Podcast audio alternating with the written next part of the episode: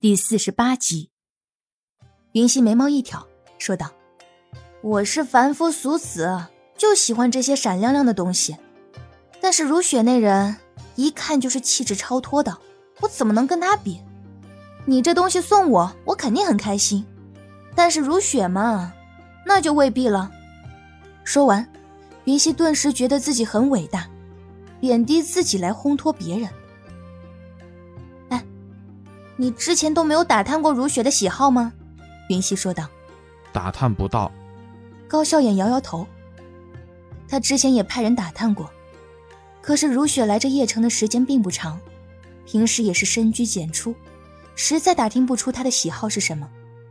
想到那次在逸风阁见面，如雪一身白衣，除了发丝用丝绸固定，身上没有其余饰物，才想起送这条项链。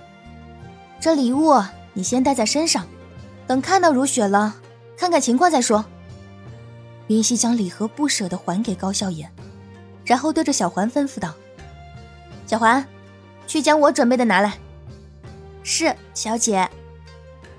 在小环将准备好的东西拿过来之后，云溪拍了拍高笑颜的肩膀，语重心长的说道：“少年，要追求如雪那样的绝世大美女。”你之前的那些招数可不好使了，好好努力吧。走出大门，云溪才想起来，你不是昨天刚给如雪买了条广袖流仙裙吗？为什么不直接送给她？高笑眼笑了笑，那个云锦可比这项链难得多了，也更有意义。我想着等再熟悉一点再送给她。看高笑眼难得出现的一丝害羞的模样。云溪嘟囔了几下嘴巴，就继续前行了。走到逸风阁，高笑颜正打算进去，却被云溪一把拦住。“哎，你进去干嘛？不是说带我去见如雪吗？”高笑颜被云溪的这句话弄得一头雾水。“你要是这么跟我进去，我敢保证，你下回绝对没有那么容易见到如雪。在这条街上溜达会儿吧，我会把如雪带出来的，到时候。”你只要假装是偶然遇见我们的就行了。快速的一口气说完这句话，云溪就走进了逸风阁，全然不管站在大门口一脸懵逼的高笑眼。到底还是小环心善，见高笑眼呆呆的站在那里，便又退回到高笑眼身边，安慰他说道：“放心吧，六殿下，小姐既然这么说，自然是能办到的。您还是好好想想。”一会儿见到如雪姑娘，该说些什么吧？别到时候没有话题，白白浪费了这次机会。直到这时，高笑眼才反应过来，点点头道：“本王知道了。”云溪看到这一幕，带小环走到身边，说道：“提醒他做什么？就让他这么愣下去好了。”知道自家小姐是刀子嘴豆腐心，小环笑道：“小环若是不这么做。”只怕小姐也不放心吧。小姐明明是真心想帮六王爷的，为何刚刚说的这番快，六王爷都没有反应过来呢？我是越想越气，越想越亏啊！云溪嘟着小嘴，边走边说：“小野那家伙昨天带我去买衣服，绝对是没安好心。他追人家姑娘，又是云锦又是项链的，土豪的很。对我呢，就几件衣服打发了。”真是没有对比就没有伤害。虽然我只是他嫂子，不是他心上人，但这差别有点大呀。亏得我昨天晚上还和王爷夸了他一番呢。这个，小环有些哭笑不得。原来小姐是因为心理落差，才会对六王爷突然生气。她突然觉得，六王爷这个气接的有些无辜啊。那待会儿我去跟六王爷说说。让他好好自我反省一下，小环开玩笑的说道：“嗯，这个可以有。”云溪点头赞同。因为之前风彩玲已经和大伙儿吩咐过了，所以这一路上的人见到云溪都是面露笑意，点头示意。走到如雪的房门口，隐约见到一个窈窕的身影坐在梳妆台前。云溪轻轻的敲了敲门：“如雪姐姐，我是云溪。”我可以进来吗？妹妹，快些进来！温柔的声音传了出来。推开门，云溪和小环走了进去。此时的如雪并未戴着面纱，风髻露鬓，淡扫蛾眉掩寒春，皮肤细润如温玉，柔光若腻，樱桃小嘴不点而赤，娇艳若滴，腮边两缕发丝随风轻柔拂面，平添几分诱人的风情。双眸含情，仿佛看一眼就能让人陷进去。一身纯白色的长裙，腰不盈一握。美得如此无瑕，美得如此不食人间烟火。云溪一直都知道如雪是美女，却没想到如此美丽，就这样看呆了，不由得赞叹道：“如雪姐姐，你真是美的，我都无法形容啊！”妹妹谬赞了，快些过来坐。如雪拉着云溪，两人在桌边坐下。云溪回过神，才想起来。来这里的正事，出声说道：“啊，前些天心血来潮学做了糕点，自己尝了一下还可以，就拿来一些给姐姐尝尝，还望姐姐不要嫌弃。小环，将我带来的糕点给姐姐。”小环也沉浸在如雪的美貌中。上次来的时候，没有看到如雪的样貌，她一直以为自家小姐是她见过最美的人，没想到世间。竟还有比小姐还美的女子。听到云溪的话，赶紧回过神，将糕点一一端出来，摆在桌子上。如雪看桌子上的糕点模样精致，便拿起其中的一块放在嘴里，糯糯甜甜的，点头道：“很好吃啊！没想到云溪的手艺竟然这么好，姐姐喜欢就好。”云溪说道：“有机会，我定要向妹妹讨教讨教。”也学做些点心。好，好啊！云溪讪讪的笑着，心下有些心虚。望向窗外，日头也升起的越发高了。云溪建议道：“我看今日天气不错，不如姐姐陪我出去逛逛吧。我来这邺城这么长时间，也没怎么好好逛过呢。”也好。如雪思考了一下，点头答应。从逸风阁的后门走至大街。如雪的出现，显然是引起了不小的轰动。街上来往的行人，尤其是那些男子，眼中都出现了惊艳。竟然是逸风阁的如雪姑娘，我从来没有在街道上见过她。哇，真的好美啊！这些低声言论，时不时的传入他们的耳畔。云溪没想到，如雪这种几乎从不出现在大众视线的人。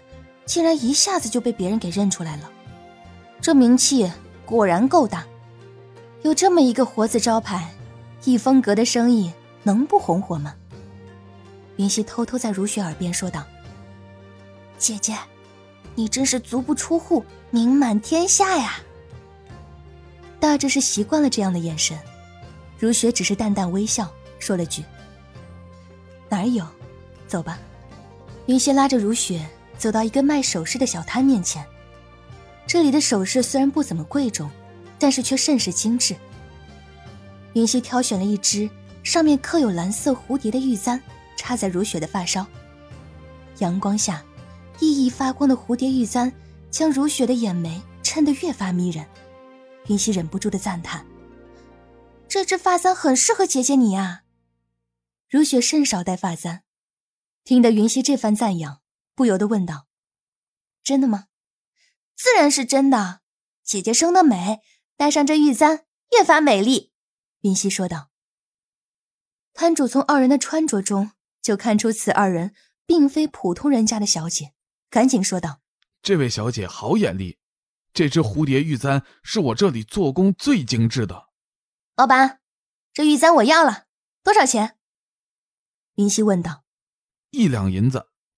在老板说话后，云溪就要去付钱，可是摸上腰间，才发现早上走的匆忙，没有拿钱袋。